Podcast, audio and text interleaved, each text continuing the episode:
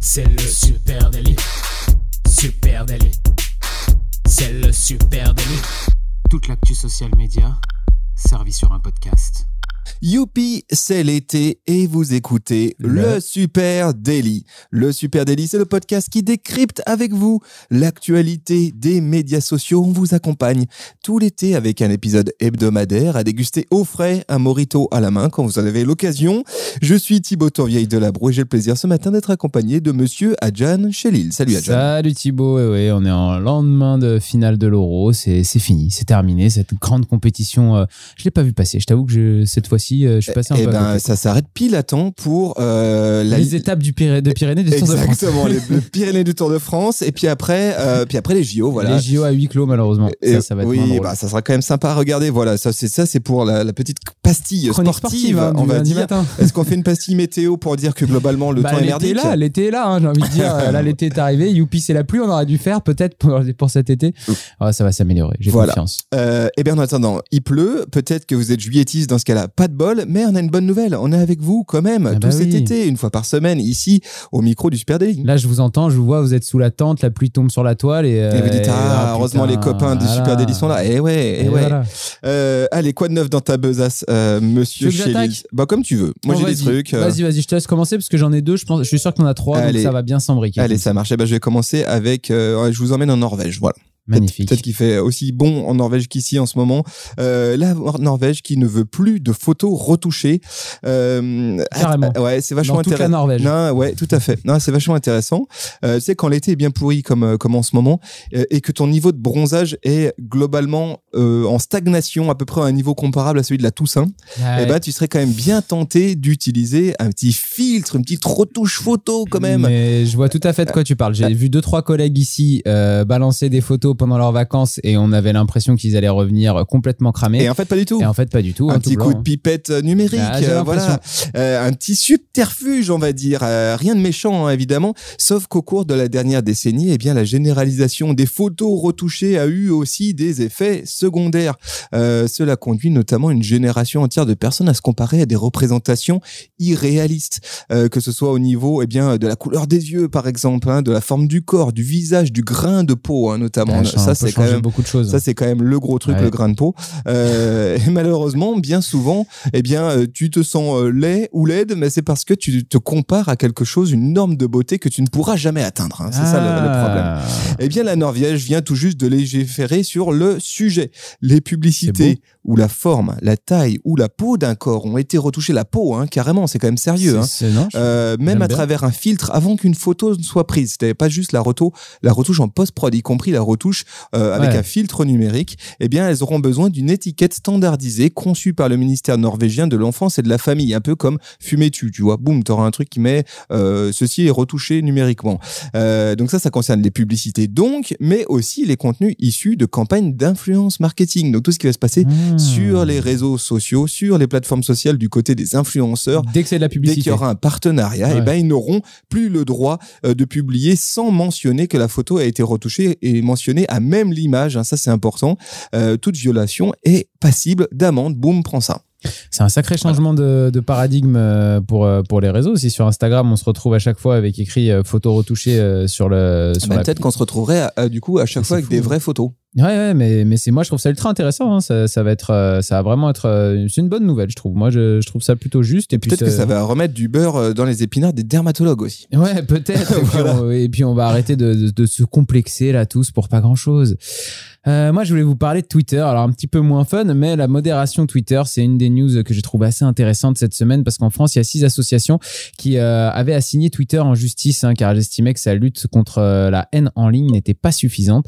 Donc, euh, en mai 2020, elles avaient, euh, donc il y a un peu plus d'un an maintenant, euh, porté plainte contre Twitter euh, en demandant à la justice française de, de demander des comptes à Twitter sur comment Twitter modère sa, sa plateforme.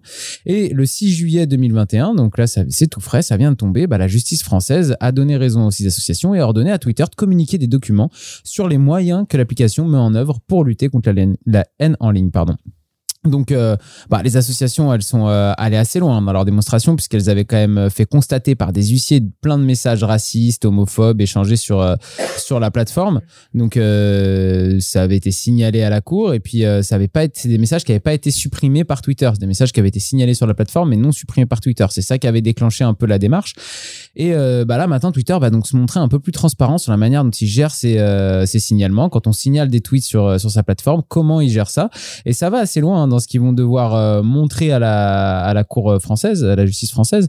Ils vont devoir non seulement euh, présenter des documents qui expliquent les process pour traiter tous les signalements, mais en plus, il va falloir aussi qu'ils détaillent le nombre de personnes qui travaillent pour traiter ces signalements, quelles sont leurs lo- localisations, où ils se situent dans le monde, quelles sont leurs nationalités, leur langue. Et ça va quand même, je trouve, très loin pour, euh, pour savoir comment ça se passe. Alors, Twitter a maintenant deux mois hein, pour euh, fournir euh, tout ça euh, au parquet. Donc, on va voir d'ici septembre euh, comment euh, les choses euh, auront évolué. Mais déjà, c'est rare que, les plateformes comme ça ouvrent leurs portes, euh, notamment sur ce côté-là de la, modération. Donc, euh, on va voir si, euh, si, ça, marche. Le porte-parole de Twitter, en tout cas, lui, il a déclaré que la plateforme jouait le jeu à fond et voulait absolument arriver à combattre du mieux possible la haine en ligne. Donc, il n'y avait aucun souci qu'ils allaient être transparents et qu'ils allaient tenter de s'améliorer. Après, les j'ai vu les, les associations s'enorgueillir de cette, euh, de cette belle victoire euh, de- devant euh, Twitter, mais j'attends de voir si ça va apporter vraiment quelque chose de nouveau sur, sur les plateformes. J'ai des gros doutes à ce niveau-là. Ouais, la dernière fois que Facebook a ouvert ses portes hein, sur ses centres de modération, c'était surtout les portes d'un hôpital psychiatrique hein, qu'ils Ah, ont ouvert, hein, parce qu'ils étaient tous flippant, en dépression, les mecs, euh, à deux doigts de se jeter par la fenêtre. Donc, affaire à suivre. Hein. Pas sûr que ça soit pour le mieux du côté de, de Twitter. On le sait, c'est un sujet compliqué. Et ben justement, je vais, je vais embrayer sur le même sujet avec Alors. Instagram. Instagram qui déploie une nouvelle option pour lutter contre les trolls sur sa plateforme. Euh, la nouvelle fonctionnalité elle est en cours de déploiement et elle s'appelle Limit. Voilà, Limit Ok. et elles permettent de décider de qui peut commenter ou vous écrire en MP. Alors on le sait, il existait déjà des fonctionnalités te permettant de restreindre, de voire même de bloquer une personne en particulier, de dire toi je, on- euh, soyons clairs, on ne se connaît plus. Voilà, on ne se parle plus. Tu n'as plus le droit de m'écrire, Ouais. tu n'as plus le même le droit d'accéder à mon compte. Bref, tu es bloqué. Et bien maintenant tu vas pouvoir. euh, là, il s'agit d'actions un peu plus strictes, un peu plus euh, complexes, c'est intéressant. Tu vas pouvoir spécifiquement choisir de limiter les interactions des comptes euh, d'un groupe de comptes, par exemple des comptes, des comptes qui ne te suivent pas. Ceux qui ne te suivent pas, ils n'ont pas le droit d'interagir avec toi, y compris en MP ou en commentaire. Euh, ou les nouveaux abonnés, ceux qui sont nouveaux depuis X temps. C'est des trucs qui existent du côté de Twitter hein, et qu'Instagram rameute chez lui. hein. Mais alors, quand tu as un compte privé sur. En fait, c'est des choses pour compte public. Parce que quand tu as, un compte privé, euh, les gens qui te suivent pas peuvent déjà pas commenter tes Ah posts. Bah tout à fait, bien sûr. N'oubliez pas, il vous reste aussi cette option. Hein. Vous pouvez mettre tout en privé comme Monsieur Chélil d'ailleurs. Vous êtes Euh, tranquille, après, vous pouvez faire n'importe quoi sur votre Instagram.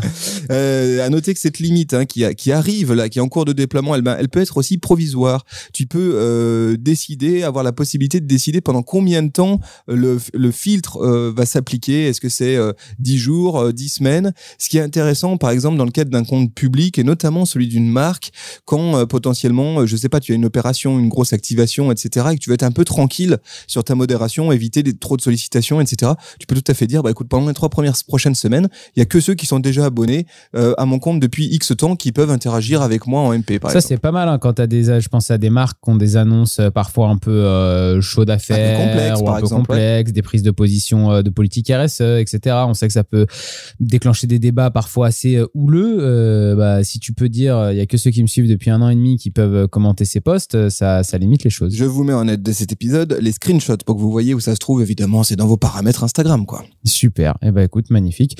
Euh, autre chose Ouais, sur... j'ai un autre truc. Moi, je... Euh, toi, toi aussi, non T'avais- J'ai une autre news. Bah, vas-y, vas-y, Ah, vas-y, vas-y, vais. je t'en prie. Moi, je voulais parler, euh, puisque c'est la fin de l'euro, donc euh, je voulais quand même qu'on puisse, euh, qu'on puisse parler un petit peu, un peu football dans cette émission.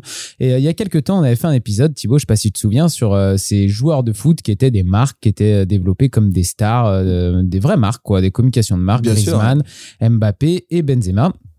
Et bah, cette fin d'euro a été marquée quand même par un sacré bad buzz pour euh, notre ami Antoine Griezmann.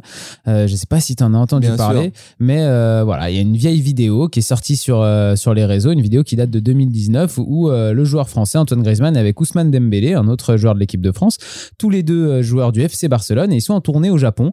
Et en fait, ils sont euh, sur leur lit en train d'attendre que les employés de l'hôtel au Japon installent une, une console pour qu'ils puissent jouer euh, à un jeu de foot euh, à la télé.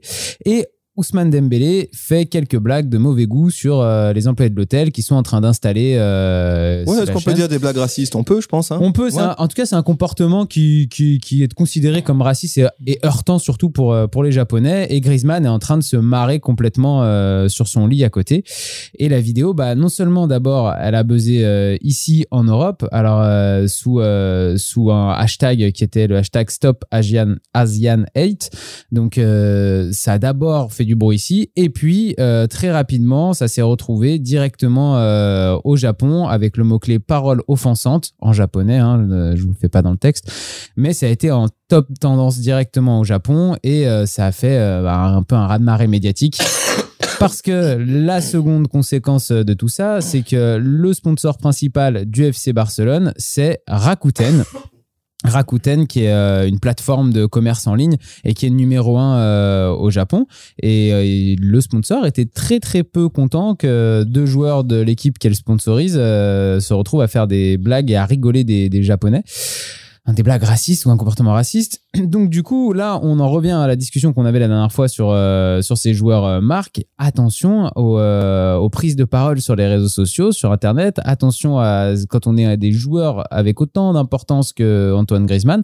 Bah, il y a des choses qu'on peut plus se permettre, il y a des choses qu'on peut pas accepter et il faut faire très attention. Antoine Griezmann, c'est quand même un joueur qui a eu plusieurs, euh, plusieurs moments comme ça de, dérapage dans sa carrière. On se souvient de la blackface qu'il avait eu à une époque. Aujourd'hui, euh, là, ce rapport avec Ousmane Dembélé.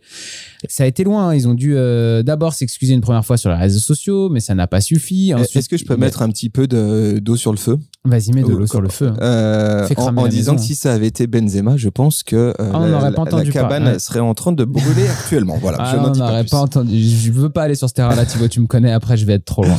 Non, mais en tout cas, euh, Griezmann a dû quand même rencontrer le PDG de Rakuten pour euh, présenter des excuses au PDG de Rakuten. Et c'est encore en discussion entre le FC Barcelone et la marque. La marque menace quand même de quitter le club Ouais. et d'arrêter le sponsoring. Quoi. Donc ça peut aller très très loin. Non, mais tout ça est, est fascinant. Évidemment, là, on parle de, de, de sportifs, etc. Donc, mais, mais c'est très On peut intéressant. faire le lien pour les Voilà. personnes en entreprise, le Faisons- personal branding, Tout etc. à fait. Faisons un lien. intéressant. Quand on vous filme, les amis, euh, vous êtes en droit de, de, de demander la suppression des images, hein, parce que là, en l'occurrence, c'est pas lui qui se filme, c'est pas un selfie, c'est quelqu'un qui le filme à son insu. Hein. Euh, donc euh, là, on, on demande la suppression quand on a dit une grosse connerie, ce qui peut arriver. On demande gentiment à dire, je crois que j'ai dit une grosse connerie, je préférais que tu supprimes s'il te plaît cette vidéo pour pas qu'elle ressorte cinq ans après. Voilà. Ouais. Euh, allez, moi je vais, on va parler social shopping, tiens, pour euh, conclure Allez. ce euh, L'été, avec euh, le social shopping qui s'impose même au cœur des commerces physiques. Je suis tombé sur une étude très intéressante menée par Foresight Factory. C'est une étude toute fraîche puisqu'elle date de juillet 2021.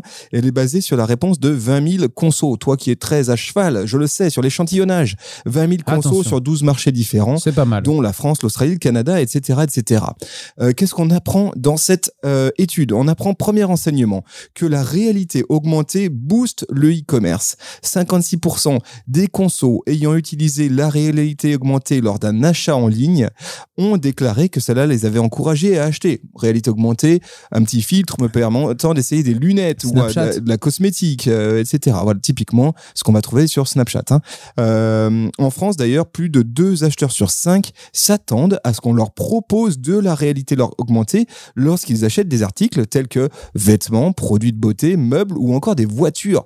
Deux sur c'est quand même impressionnant. Voilà, la, la tendance, elle est, elle est forte. Ça, c'est le deuxième enseignement qu'on apprend de cette étude, c'est que le commerce physique se digitalise aussi et que les outils de social shopping sont désormais attendus, y compris en magasin. 57% des répondants français ne font jamais leur achat sans leur mobile, hein, même lorsqu'ils sont dans un point de vente. En gros, ils sont dans un point de vente, ils regardent aussi euh, des looks, euh, si c'est de la mode, ils regardent aussi euh, les, les prix, hein, peut-être. hein. Ils comparent les prix, hein, évidemment. Ça, c'est intéressant. Et le shopping connecté, hein, qui propose une expérience euh, numérique dans un magasin physique, ça peut apparaître comme une solution. 31% des Français de la génération Z affirment qu'ils se rendraient très volontiers dans un magasin spécifique si celui-ci proposait des services interactifs comme de la réalité augmentée directement dans le magasin pour essayer virtuellement des, euh, euh, des, des fringues, par exemple.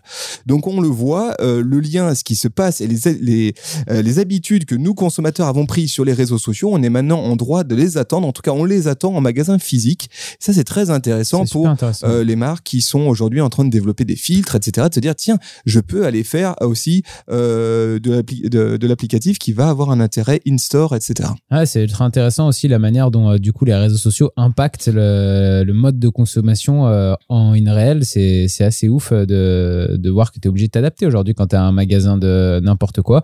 Quand tu as un lieu physique, bah, il faut euh, anticiper le fait qu'il faut s'adapter avec les réseaux sociaux et à la, Tout le commerce fait. sur les réseaux. Voilà, les amis.